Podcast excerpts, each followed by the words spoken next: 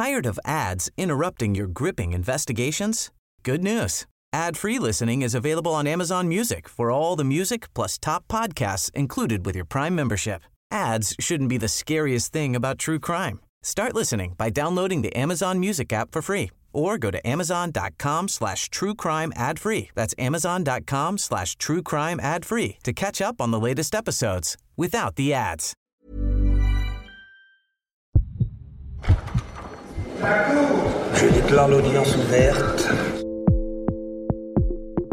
Bienvenue dans Au cœur du crime, un podcast proposé par l'Obs. Ils ou elles se sont retrouvés de par leur métier ou par le hasard de la vie au cœur d'une histoire judiciaire et ils nous racontent comment ils ont été marqués à tout jamais. Patricia Tourangeau, bonjour. Bonjour. Vous êtes journaliste depuis 35 ans, spécialiste des grandes affaires criminelles. Vous avez suivi l'affaire du petit Grégory ou encore celle euh, du tueur en série Georges. Dans un premier épisode de notre podcast, nous nous sommes intéressés au parcours criminel du Grélé, un tueur en série qui a sévi à Paris et en banlieue parisienne entre 1986 et 1994. Cette fois, vous allez nous raconter qui était l'homme derrière le tueur. Comment se dénoue ce cold case qui aura duré 35 ans? Le 30 septembre 2021, on apprend que un type qui était un ancien membre des forces de l'ordre du côté de Montpellier s'est suicidé, qu'il était convoqué en fait par la police judiciaire de Montpellier pour être interrogé dans le cadre des crimes imputés au grêlé et qu'il allait son ADN allait être prélevé et que ce type s'est suicidé et qu'il a laissé une lettre posthume. À partir de là, moi je me mets à enquêter, tout le monde se met à enquêter, c'est un dénouement incroyable, j'y croyais pas quoi, j'y croyais pas. Ce grêlé qu'on cherche quand même depuis 35 euh, ans que tous les flics que je connais au 36 quai des Orfèvres, ils sont hantés par ce, ce grêlé, ce tueur de la petite Cécile Bloch, ce tueur, par ce kidnappeur d'enfants, ce, ce tortionnaire. La police criminelle, la police judiciaire se demandait si ce type, qui avait disparu des radars depuis 1994, n'était pas mort ou parti à l'étranger, à un endroit où en fait Interpol, où les fichiers euh, ADN n'étaient pas connectés. Parce que quand même, l'ADN de ce tueur euh, figurait au fichier national euh, des empreintes génétiques depuis 98. À l'heure actuelle, il y a quand même 5 millions de personnes fichées dans le FNAEG et jamais ça ne matchait. Jamais l'ADN du grêlé n'était mis au regard d'un nom. Donc les policiers se disaient, bah, soit ce type-là, il n'a pas commis de délit, il n'a pas été en garde à vue, donc il n'est pas fiché, soit il est mort, soit il est parti loin à l'étranger. Et là, tout à coup, on découvre à ce moment-là, enfin que, que François Vérove, donc 59 ans, avait été gendarme à la garde républicaine à Paris dans la cavalerie, qui est quand même le must de la garde républicaine. Ce sont euh, les descendants des mousquetaires. Depuis les rois francs, tous les honneurs, tous les protocoles de l'État, du Sénat, du président de la République, etc., sont assurés par la garde républicaine et par la, cavalerie. Et donc François Vérove, né dans le Nord en 1962, qu'il a perdu sa mère à l'âge de, de 10 ans, et euh, que son père, euh, qui travaillait dans la marine marchande, l'a placé à ce moment-là chez sa grand-mère maternelle et revenait le chercher que le week-end. Deux ans plus tard, Roger Vérove, son père, refait sa vie, en fait, avec une collègue des postes euh, et télécommunications, où il travaille désormais. Et du coup, François Vérove s'est plaint à ses proches qu'on lui ait pris sa chambre pour la donner à ses demi-sœurs, que son père l'ait obligé à appeler sa belle-mère maman et surtout que son père lui ait interdit tout contact dorénavant avec sa famille maternelle. Donc il a plus le droit de voir sa grand-mère maternelle, ni ses cousins, ni ses cousines, ni ses... plus personne. Et donc il le prend très mal. Donc ensuite à l'école, bon scolarité un peu un peu moyenne, il n'a qu'une envie vers 17-18 ans, c'est de s'émanciper de ce père et de se barrer de là. Et donc il travaille un peu en usine. Il euh, fait son service militaire en gendarmerie, ce qui est possible à l'époque comme euh, gendarme auxiliaire. Et donc il part pendant un an sous les drapeaux. Et à l'issue de son service, il a une possibilité. La gendarmerie cherche à l'époque des gardes républicains pour être dans la cavalerie. Bon, il y connaît rien en équitation. Louis-François Vérov, c'est un, un, fortiche en natation pas du tout en équitation. À l'époque, la gendarmerie recrute, forme eux-mêmes leurs leur, leur cavaliers. Donc François Vérov intègre euh, en 83 le centre de formation des cavaliers de la, de la gendarmerie et euh, arrive comme garde républicain. Il est logé à la caserne des Célestins, qui est quand même la plus grande caserne de la garde républicaine à Paris. Il participe à tous les protocoles, il a l'uniforme, il est très fier de son uniforme. Sa femme dira que, en quelque sorte, François Vérov a trouvé dans, dans l'armée, enfin, une seconde famille. Donc François Vérov rencontre en 84, dans une boîte de nuit euh, du Nord, Isabelle, et Isabelle, qui est une étudiante euh, en psycho de la fac de Lille, et il tombe fou amoureux. Lui, il est déjà garde républicain. Isabelle est d'une famille un peu vieille France qui n'autorisera euh, les deux à vivre ensemble que lorsqu'ils seront euh, mariés. Donc Isabelle et François se marient en 1985. François Vérol endosse pour la cérémonie de son des noces, il endosse son uniforme de garde républicain et ensuite, euh, juin 85, Isabelle peut emménager avec lui à la caserne des Célestins dans un appartement un peu plus grand puisqu'il vient de se, se marier et donc sous le nom de monsieur et madame François Vérov. Voilà, il s'installe ici, Isabelle reprend ses études à Jussieu de psychologie et François sert à la garde républicaine. Mais ne lui dit pas tout ce qu'il fait. Isabelle, elle, euh, elle décrit un époux charmant, attentionné, qui lui met des petits mots tous les matins, bisous chérie, ma chérie à ce soir, etc.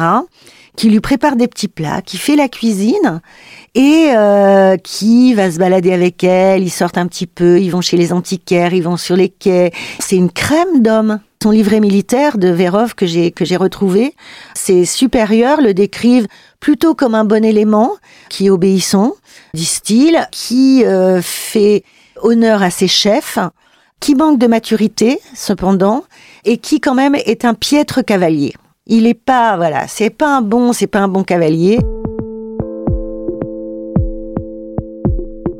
Petit à petit, ses, supérieurs euh, commencent à le, critiquer dans leurs évaluations. A posteriori, on se dit qu'il y a un parallèle avec les actes qu'il commet. Le livret militaire de, François Vérov, euh, ça commence à se gâter vraiment en 87.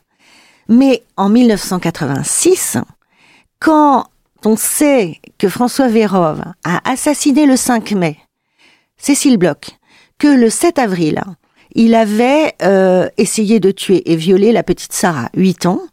Moi, je constate que euh, les notes de ses supérieurs et les appréciations qui lui sont données en mai 86 sont dithyrambiques. Il y a une appréciation qui est le lendemain de l'assassinat de Cécile Bloch et on, dit qu'il est, qu'il est parfait. Le 14 mai 86, Vérov décroche son diplôme d'aptitude technique euh, option euh, motocycliste avec 13 de moyenne. Et le 11 juin 86, le rapport du commandant du premier escadron de cavalerie sur Vérov se révèle dithyrambique Puisqu'il écrit courtois, dévoué, travailleur, le garde Vérov ne s'est jusqu'à présent attiré aucune remarque désagréable. Sous-officier au contact agréable, il est un bon camarade, faisant preuve d'un caractère équilibré. C'est un élément fiable qui mérite la confiance de ses chefs.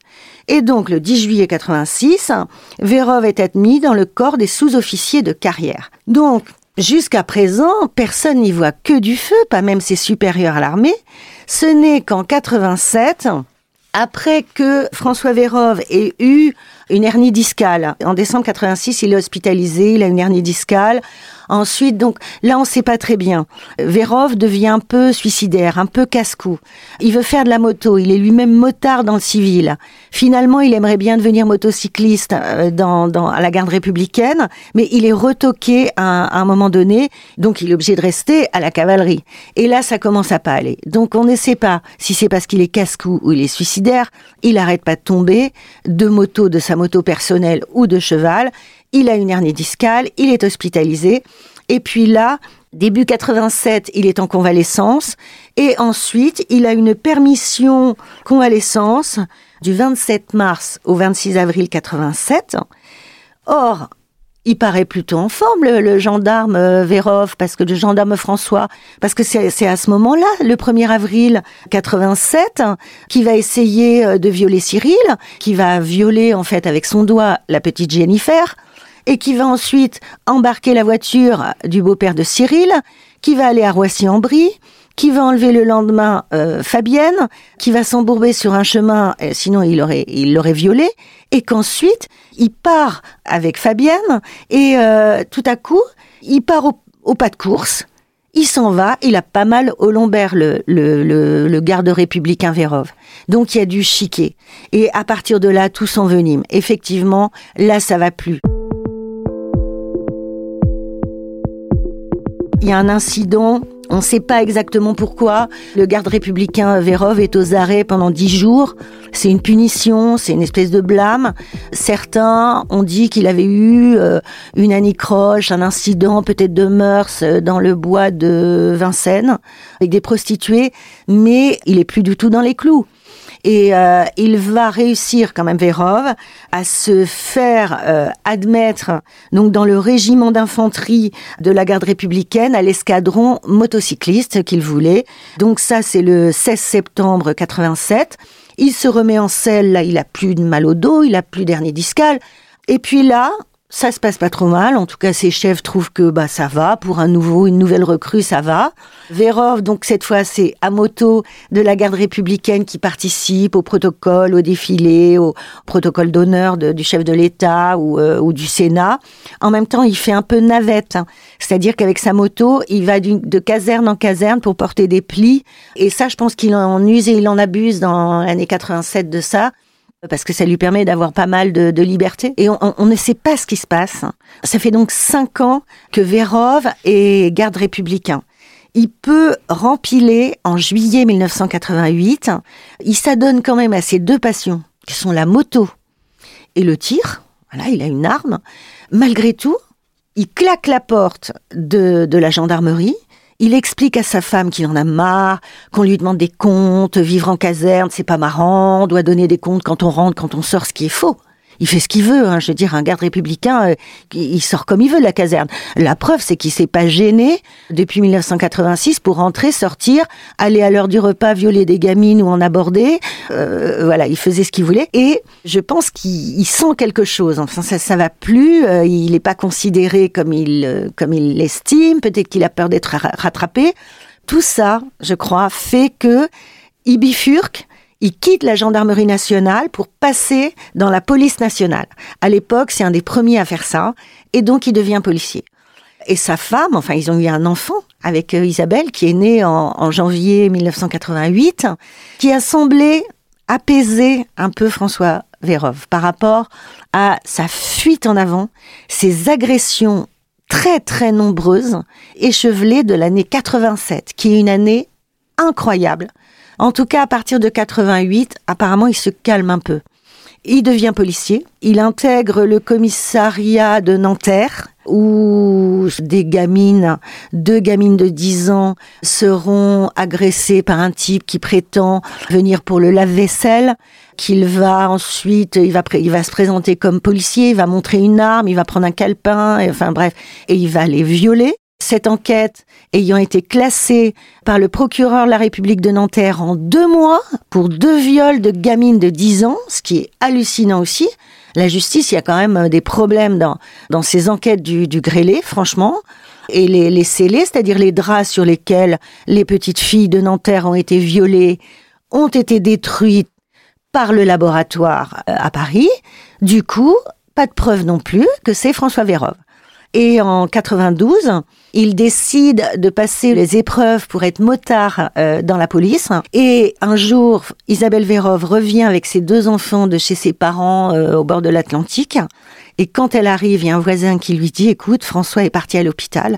Il est venu me demander secours hier soir. Il a demandé d'appeler les pompiers. Il était dans un état incroyable. Il est même tombé par terre. Et donc j'ai appelé les pompiers. Il est à l'hôpital. Et donc Isabelle Vérov fonce à l'hôpital et là, les médecins lui disent écoutez, votre mari veut pas, ne veut pas que vous le voyiez dans cet état, donc revenez dans quelques jours. Donc elle ne sait pas s'il a fait une tentative de suicide, s'il a fait une crise de démence, s'il a fait une crise d'hallucination, une crise d'épilepsie. Elle ne sait pas. Elle ne sait plus les médicaments qu'il prenait, mais ça, la brigade criminelle est en train de retrouver le dossier médical de l'époque de François Vérove.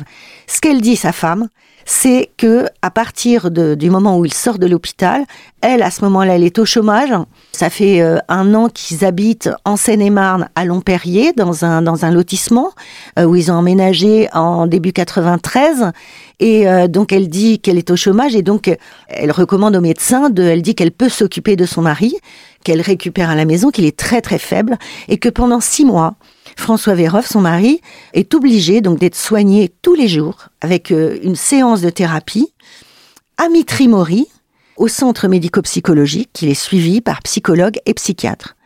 Et donc, quand on sait que c'est à Mitrimori, en Seine-et-Marne, à 13 km de Lomperrier où habite la famille Vérov, que la petite Ingrid est embarquée à 1 km du centre médico-psychologique par un type qui rôde et qu'il alpague sur un chemin et qu'il embarque à 60 km de là pour la violer, ça fait un peu froid dans le dos.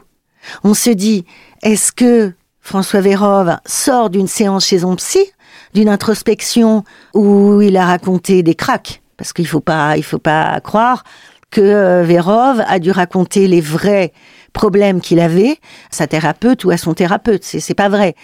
Mais imaginons quand même, c'est vertigineux de penser qu'il a pu sortir du centre médico-psychologique de Mitrimori et à un kilomètre de là, embarquer une petite fille de 11 ans pour aller la violer dans tous les sens et la sodomiser à Saclay dans l'Essonne. François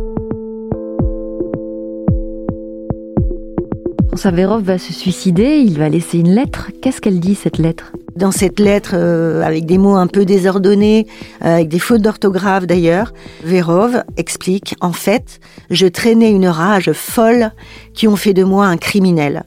Par période, je n'en pouvais plus. Il me fallait détruire, salir, tuer quelqu'un d'innocent. Ces pulsions grandissantes se sont apaisées avec les arrivées successives des enfants, donc en 88 et 91. Ensuite, il fait référence à son burn-out, sa dépression qu'il aurait sauvé en tout cas la, thérapie, parce qu'il écrit Mais ce n'est qu'en 1997 que j'ai pu être libéré de ces profondes obsessions. Suite à ma dépression, j'ai été pris en charge et j'ai pu bénéficier de ma psychothérapie.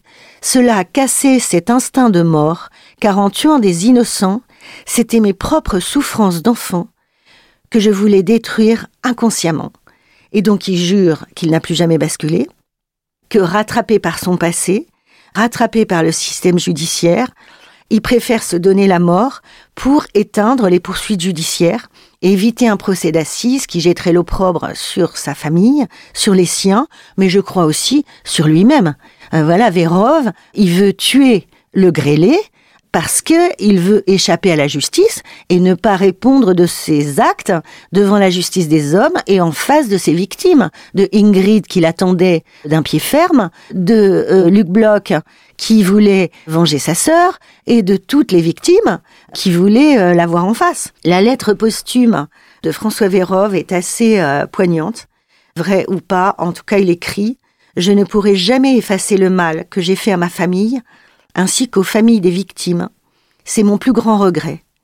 Je ne sollicite aucun pardon parce que tout ceci est impardonnable.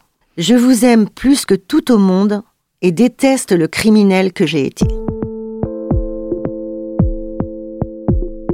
On imagine aussi le cataclysme pour sa femme et ses deux enfants. Est-ce qu'on sait comment ils ont réagi? Pour sa femme et ses enfants, c'est euh, terrible. Ils ont vécu, sa femme dit, que le ciel lui est tombé sur la tête parce qu'elle ne connaissait pas son mari, elle ne connaissait pas l'homme avec lequel elle a vécu 36 ans. Le fils n'admettait pas, ne voulait pas croire, malgré l'analyse ADN qui prouve que son père est le grêlé et ce criminel, malgré la lettre posthume de son père, il voulait pas y croire. Parce que c'était un bon père, qui s'est toujours occupé d'eux, qui certes avait une certaine distance, toujours, quant à soi. C'était pas quelqu'un de d'affectueux, quelqu'un de démonstratif. Mais il était quand même là. Il avait une autorité naturelle, mais c'était un bon père, c'était un bon voisin, c'était un bon conseiller municipal, c'était un bon mari pour sa famille et ses proches. Alors, ils perdent leur père ou leur mari, donc ils sont en deuil, et en même temps, ils apprennent que c'était le grêlé, l'un des plus grands criminels quand même du XXe siècle. Donc euh, pour eux, moi je les plains, je les plains vraiment. Patricia de Fouranchot, merci. Merci.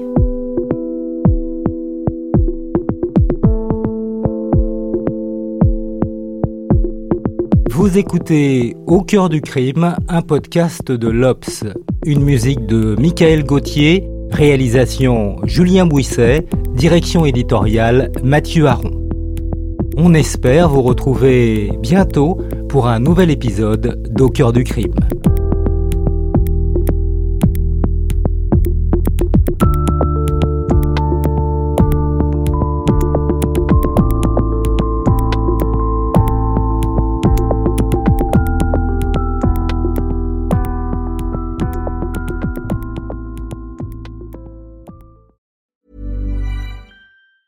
Planning for your next trip? Elevate your travel style with Quince. Quince has all the jet setting essentials you'll want for your next getaway, like European linen, premium luggage options, buttery soft Italian leather bags, and so much more. And it's all priced at 50 to 80% less than similar brands. Plus, Quince only works with factories that use safe and ethical manufacturing practices. Pack your bags with high-quality essentials you'll be wearing for vacations to come with Quince. Go to quince.com slash trip for free shipping and 365-day returns.